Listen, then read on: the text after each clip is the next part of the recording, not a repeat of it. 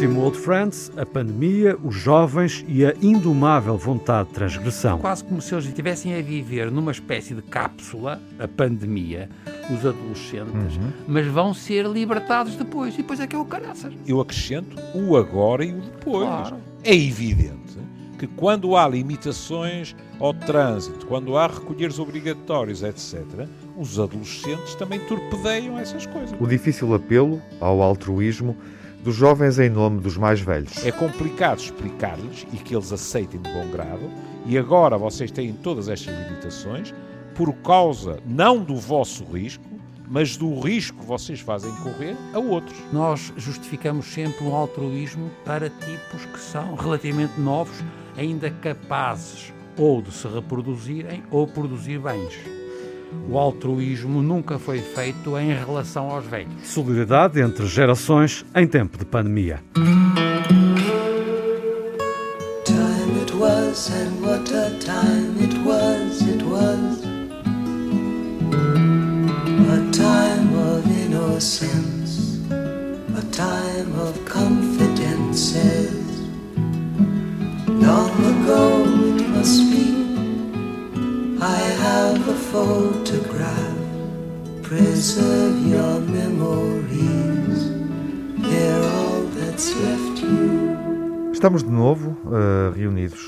Para uma nova conversa em torno deste contexto, desta realidade tão 2020, a pandemia, uh, propondo agora uma reflexão sobre questões uh, bastante mais humanas, no fundo, questões fulcrais que expressam a nossa humanidade, como o amor, o ódio, a paixão, o ciúme, a opressão, a liberdade, a vida e a morte. Uh, e este é um ano muito marcado pela morte e também pela celebração da vida.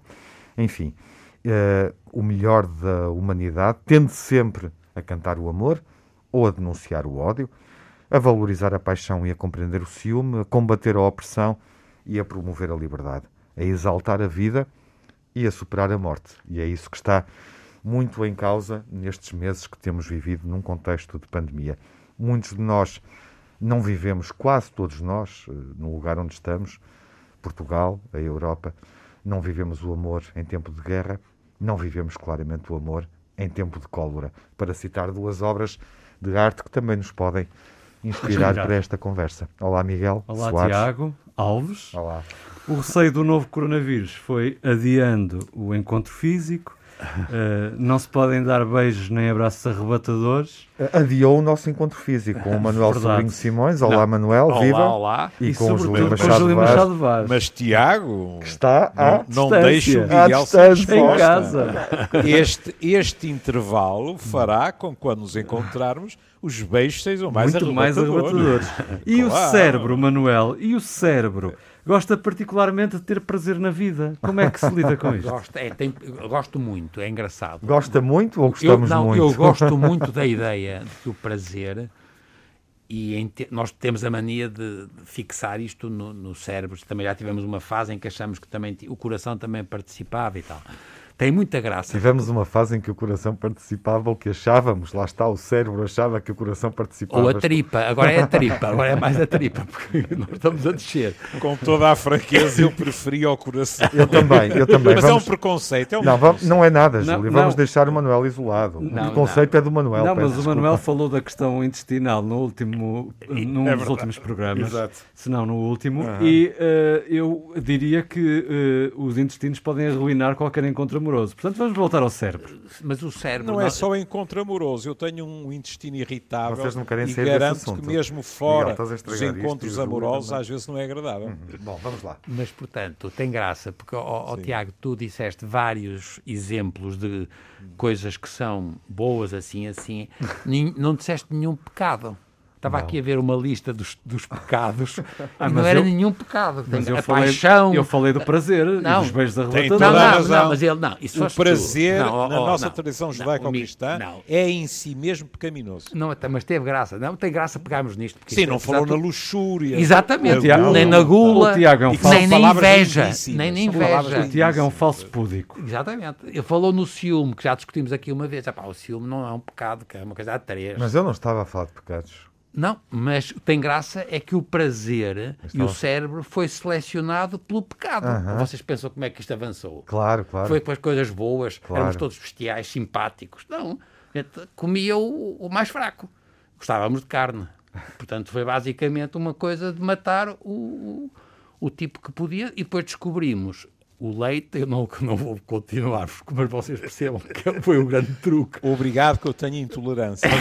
mas a, a questão falaste da parte intestinal. O, o, Miguel abriu a conversa uh, desafiando uma reflexão ele, sobre Ele abriu foi as portas do inferno. E, justamente, abriu as portas do cérebro. O que ele queria era abrir as portas do cérebro e é o mesmo que abrir as portas do inferno. É. Dito isto, o cérebro está a ser muito estimulado neste, neste, nesta época de pandemia.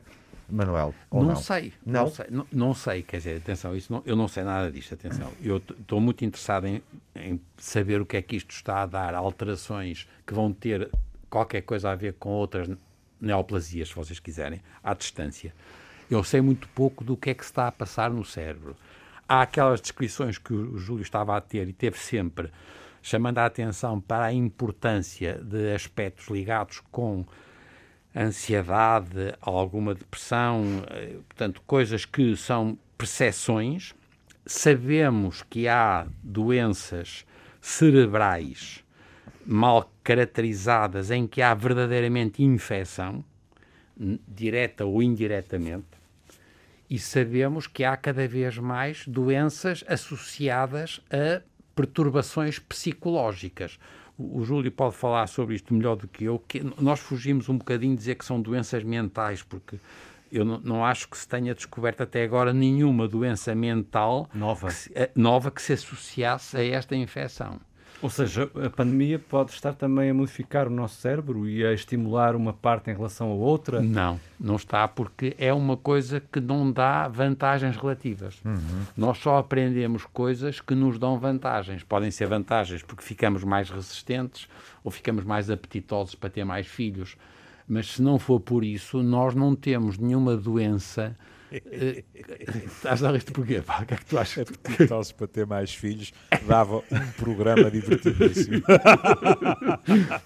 Pensei Como é que mesmo. vocês acham que o canário fica apetitoso? Eu, que é que... eu, eu, Sim, eu entendi, uma, eu entendi. Uma Secretaria de Estado mas, por causa da baixa natalidade. Esse é um, não, atenção, atenção, por acaso vocês estão isso. Eu trouxe aqui, estava, estava a dizer-vos, eu, eu adoro esta revista que chama-se Eletra que é uma, é, uma, é uma revista espantosa que sai uma vez por mês. E é uma coisa. O editor é o António Guerreiro. E é uma coisa extraordinária.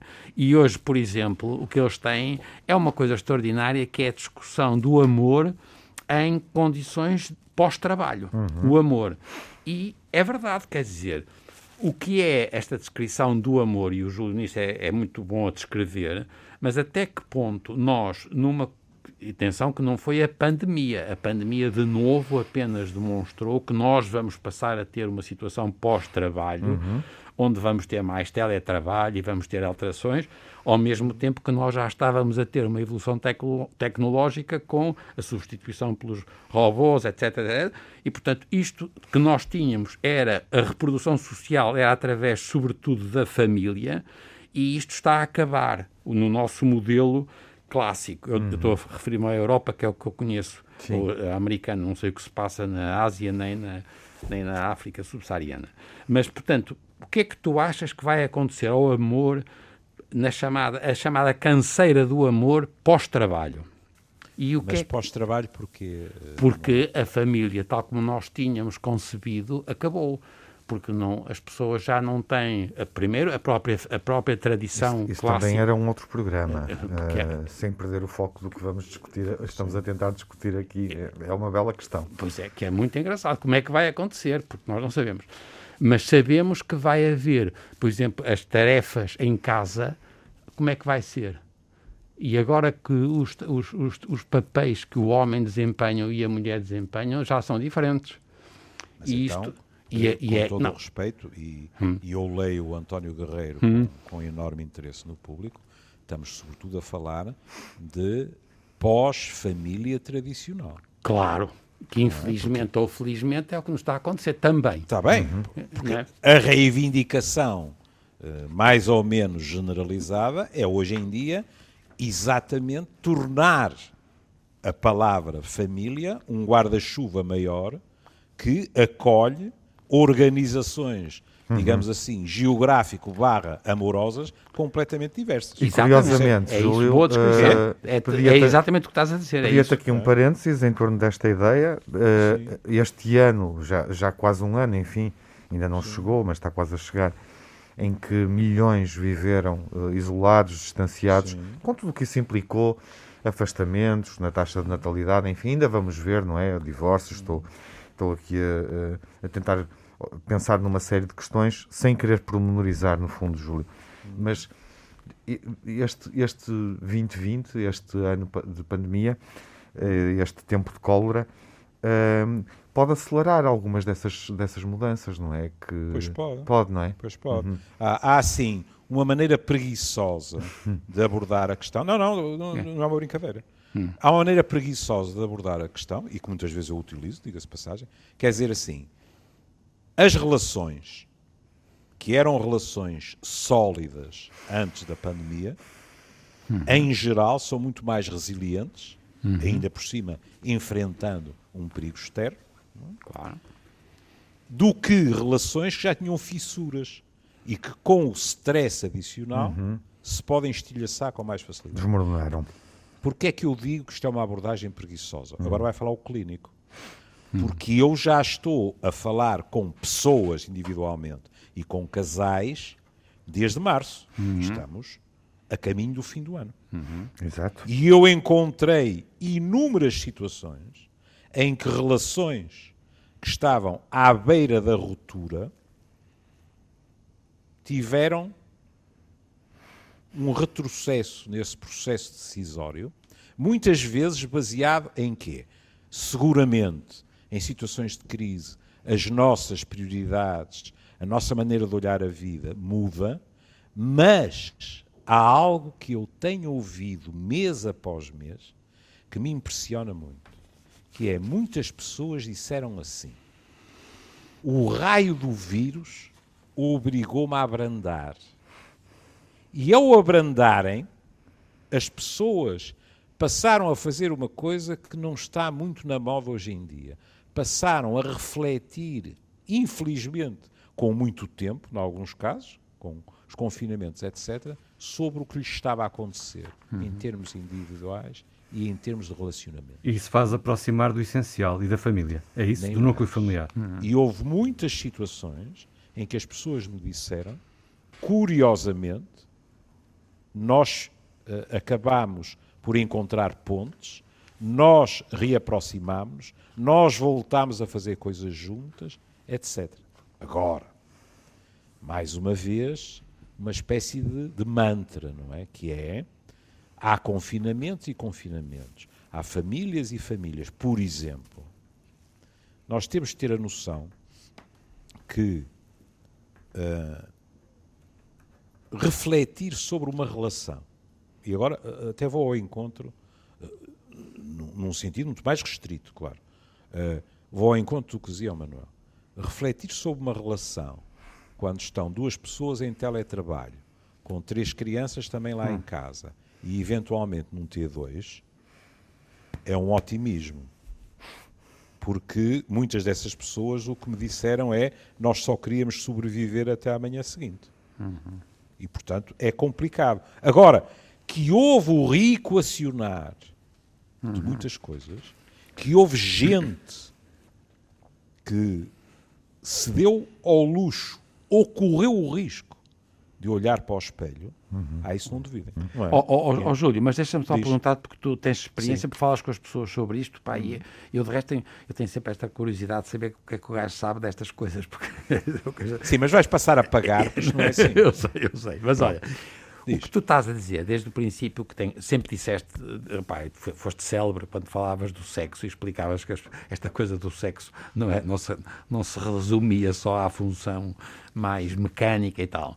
Portanto, nós, Os ingleses até dizem que quando resumimos o sexo a isso, tem um aspecto um bocado ridículo, é? porque é contar as posições e ponto final. Não é? E, portanto, Uma coisa é sexo, outra coisa é sexualidade. Claro, a sexualidade é, é muito. E essa manteve-se, mas está a ter uma pressão filha da mãe com esta coisa, não é? Ah, pois está. Até por causa do distanciamento físico e do receio, não é? De tudo, e as, os meus lá em casa, toda e, e nós gente, temos, peço desculpa, Manuel, nós temos estado a falar do, do amor instalado, por assim dizer, Exato. ou seja, de casais já formados. Mas há a questão também mas há a do questão amor das do relações. amor das relações novas, novas como é que se estabelecem uhum. e como. E, e como é que as pessoas se aproximam Exato. e ganham confiança e sentem conforto um com o outro. E, claro, e, e é muito, coisas muito bonitas. Oh, oh, mas, oh, oh, Chui, mas só qual Sim. é o teu ponto? Pá? É que tu dizes sempre, e foi sempre a tua posição e totalmente de acordo, não é? Portanto, há um problema de desejo individual. Esse desejo individual tem a ver com a sexualidade, como é óbvio, e a responsabilidade pelos, pelo cuida, pelos cuidados. Cuidados que podem ser para os mais velhos, para os filhos, sobretudo Sim. agora neste, neste modelo que estamos agora a discutir, é nos, nos nos netos, dos filhos e netos. Agora, o que tem graça aqui, até que ponto esta coisa já estava de novo, porque eu continuo a achar que toda esta coisa, nos, nós fomos, a longe, eu continuo a dizer, havia longevidade, havia pobreza já, a pandemia deu cabo da pobreza e está a pôr um problema da longevidade de uma maneira crítica e, e eu acho que a gente vai ter uma sociedade diferente. Até que ponto tu achas que vai acontecer que ainda vai haver menos capacidade de perceber aquilo que antigamente se chamava a expressão da natureza, que era o trabalho das mulheres? Nomeadamente em situações de confinamento, isso foi uma prova dos nove para muitos casais. Uhum. Por, agora, vamos com calma, porque estamos a falar de estereótipos, um esclarecimento evidente. Eh, agora estou a falar de casais heterossexuais. Pronto. Um, ou seja, houve casais em que, perante muitas vezes, porque eh, eh, há pessoas que cultivavam, eu estou a utilizar o, o passado, porque acho que já restam poucas. Uhum. Há pessoas que cultivavam uma imagem romantizada do teletrabalho. Para não dizer psicopática, que é. Agora entra em teletrabalho e é um regabof. O teletrabalho não é um regabof. É uma chumbada. E, portanto, houve casais em que isso correspondeu a uma maior partilha. Hum? Não caí na, na armadilha dizer os homens ajudaram mais. É? o tipo vai envelhecendo e vai evitando. Ele tem muito cuidado. Ele é um sabidão. Cuidado, ele é muito sabidão. Ele, só, só é. ele não diz coisas incorretas. Uma maior partilha de tarefas hum, entre eles e elas. Hum. Mas noutros casais, isso o que fez foi subir de tom a reivindicação, porque um homem que passou a estar muito mais tempo em casa manteve a sua postura em termos de o que é que é, entre aspas, natural, hum, para encravar o, o Manel, hum. uma mulher fazer e natural um homem fazer. E hum. isso aí, como é evidente, é mais complicado. Em relação ao que o Tiago há bocado falava, eu, eu tenho ouvido histórias fascinantes a dois níveis, que é, primeiro, os casais que não coabitavam e que se viram separados. Hum? Uhum. E em que a tecnologia tem tido uma utilidade brutal. Hum? Cuidado, estou a falar da parte de confinamento, não é? Porque quando não há confinamento as pessoas podem estar juntas na mesma, não é? Bom. Mas depois, a questão de conhecer outras pessoas, uh, uh, o mercado ficou muito limitado da oferta e da procura. Porque nós conhecemos pessoas através de outras pessoas, dos amigos, do acaso, etc, etc. Uhum. E uma coisa que, neste momento, sobretudo em relação à primavera, mas já vou começando a ouvir em relação ao outono, é, e não é surpreendente, é a possibilidade que a tecnologia dá de idealização de outros. Uhum. E então, o que é que vai acontecendo? Ou estritamente entre duas pessoas que se conhecem online e que uh, não quer dizer que não estejam a trabalhar, mas que têm muito mais tempo, que podem trocar o que quiserem, desde texto a imagens, etc, etc. Essas pessoas, é muito curioso verificar que mesmo vendo a cara da outra pessoa no ecrã, as pessoas me dizem, eu disse coisas e escrevi coisas que não escreveria nem diria numa relação face a face, à beira de ouro ou num restaurante. Uhum. É mais fácil uhum. as pessoas abrirem a sua intimidade, não é? é Quando não é, conhecem é, pessoalmente a pessoa. É curioso, Júlio, depois, isso leva parece contraditório, não é? Isso leva-me a pensar face a face, como dizia aqui o Miguel, com máscara, não é? Uhum. Uh, e o efeito que a máscara também tem, obviamente, quando as pessoas saem desse contexto online, não é? E conhecem outras, é. mas mascaradas. Olha, já não sei onde foi, desculpa, estou taralhoco, mas. Uh, Baralhei-te agora. Está a nascer um não, novo não é fetiche? Isso. Li a descrição de alguém que saiu dos cuidados intensivos, não foi em Portugal, creio eu, e que se virou para os profissionais de saúde e disse: Não posso dizer que não esquecerei as vossas caras, mas juro que nunca esquecerei os vossos olhos. Exatamente. É, é, é, engraçado porque já ouvi o relato de algumas, uh, já não sei de quem, para ser sincero, uh, de que uh, na escola um, um, os miúdos perguntavam-se como é que seria a boca e o nariz uhum. de, da professora ou do professor. Uh, e, e, estava uh, aqui a introduzir aqui uma nova questão, Júlio. Estaremos perante um, um comecei com o prazer, não é? Uh, este programa. Mas... Pergunto se estamos perante um novo fetiche se poderá ser no futuro um novo fetiche, como para os orientais são os pés, por exemplo. Os olhos. Não, a questão da boca. Porque está escondida. Os olhos. É mas assim a questão da boca, da boca não, porque está escondida. Olhos, mas os olhos é engraçado. o Júlio sabe melhor do que eu isso, mas é verdade que nós temos muito mais capacidade pelos olhos de qualquer outra coisa. Não, isso é indiscutível. E de, agora, de novo, temos o cérebro, não é? Conseguimos perceber muitas sensações, tu, muitos estás, sentimentos. Estás perto de dizer que os olhos são as janelas da alma. Não, rapaz, tu estás, tu estás. É e olha, com essa das janelas da alma, arranjas um problema na próxima tertúlia.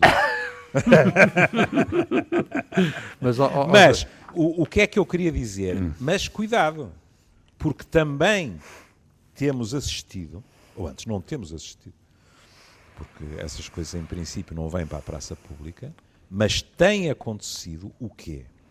Com as pessoas em confinamento, com as pessoas frustradas, etc., também houve muita tropelia por aí. Ou seja, houve muita gente que se apresentou livre como passarinhos online e que depois teve que admitir, quando acabou o confinamento, que não era exatamente esse o seu estatuto social. É.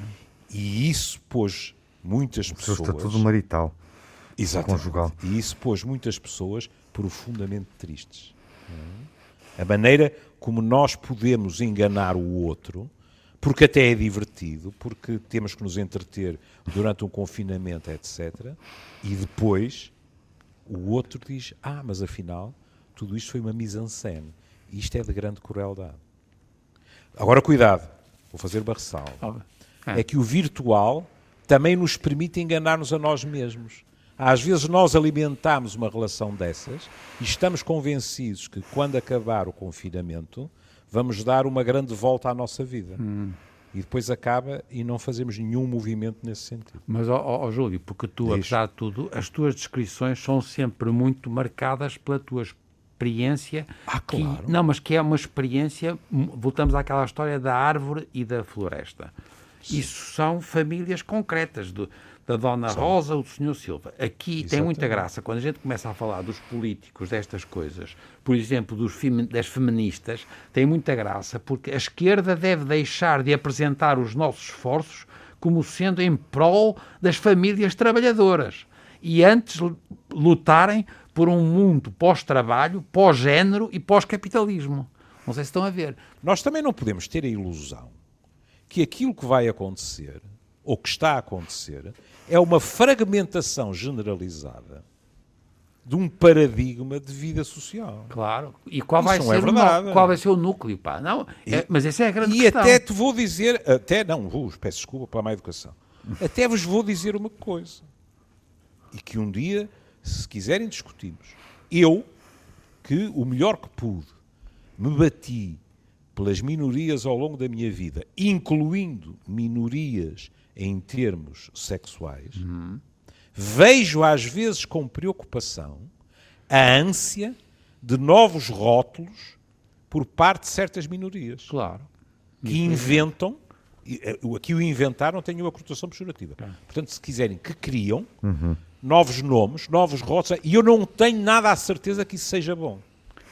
Eu Porque também... a diversidade não é necessariamente, para mim não é, nem é preciso necessariamente, a diversidade e o respeito por ela não é dizermos que há 30 mil categorias e todas elas devem ser uh, tratadas com respeito. Claro. A diversidade, e aqui se calhar o Balban tem claro. toda a razão, é muito mais a fluidez Exatamente. que permite que haja a mistura sem necessidade de identidades às vezes acabarem Exato. a degladiar. Mas ao, ao... Eu gostaria de recordar, antes que eu me esqueça, eu gostaria de recordar que os transexuais passaram um péssimo bocado quando eram discriminados dos dois lados, uhum. pelos heterossexuais, que achavam aquilo uma escandaleira, e pelos homossexuais, que os acusavam de serem homossexuais que não tinham coragem de se assumir. Sim, mas, ó, oh, Júlio, isso, tá, isso estás a dizer, tem toda a razão e é verdade.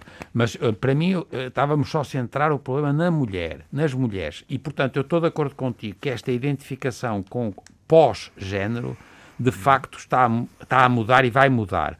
Claro. Para mim, o que me assusta mais, o que me assusta mais é a ideia Sim. de que com isto vai, em conjunto com isto, vai ao galheiro as, as famílias, ou aquilo que nós representamos em termos de organização social, uma família, e começamos a falar, isto é verdade, o pós-trabalho, por um lado, e agora muito, cada vez mais gente que há um pós-capitalismo, tal como a gente o concebeu. Mas, mas, então, que hipótese é que tu pões para as organizações amorosas das pessoas nesse período? É, como, como é que serão? É, eles, esses são os tipos que dizem que deixa de ser num contexto de uma organização familiar e nós e vamos para aquelas, vamos àquelas ideias antigas dos bits.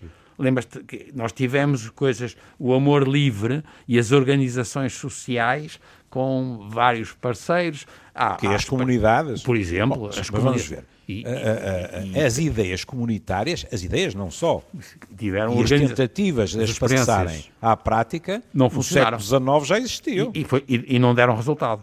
Pronto. E, Mas... por, e hoje também não foi o vírus que inventou o conceito de poliamor. Exatamente.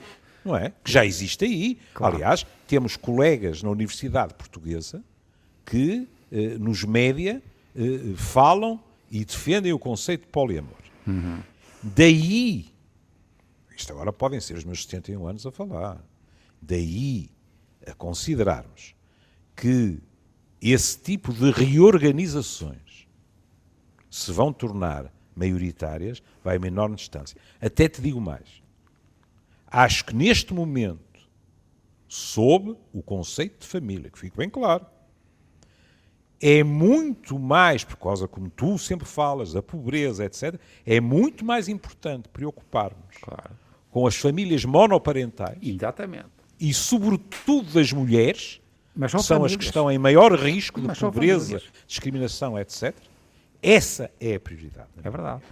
E, e aqui para nós é a única que representa por um lado, humanidade e, infelizmente, para o capitalismo também representa a reprodução social da, da, das, da, dos ricos. Não sei se estás a ver. O que tem graça é que este nosso modelo tem sido muito eficiente e a família que a gente construiu e os Homo sapiens com estas características e com esta divisão e a, e a tal expressão da natureza da mulher ajudou muito a criar Manuel, um sistema. Mas criou, mas criou um sistema muito eficiente. a avisar-te, Mas eu sei, mas criou um sistema que funcionou, pá como Manuel, espécie. Ao menos, Manuel, tu és como um irmão para mim, ao menos aqui com um pretexto qualquer, cita a Simone de Beauvoir e diz que uma mulher não nasce. É amor, é amor de irmão. É amor tu de irmão. Lá, isto é amor de irmão. Amor com amor se paga, meus caros.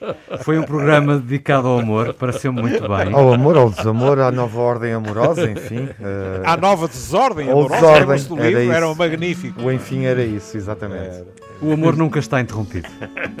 Caríssimos, até ao próximo encontro. Até ao próximo. Até ao próximo encontro. é o Spalter.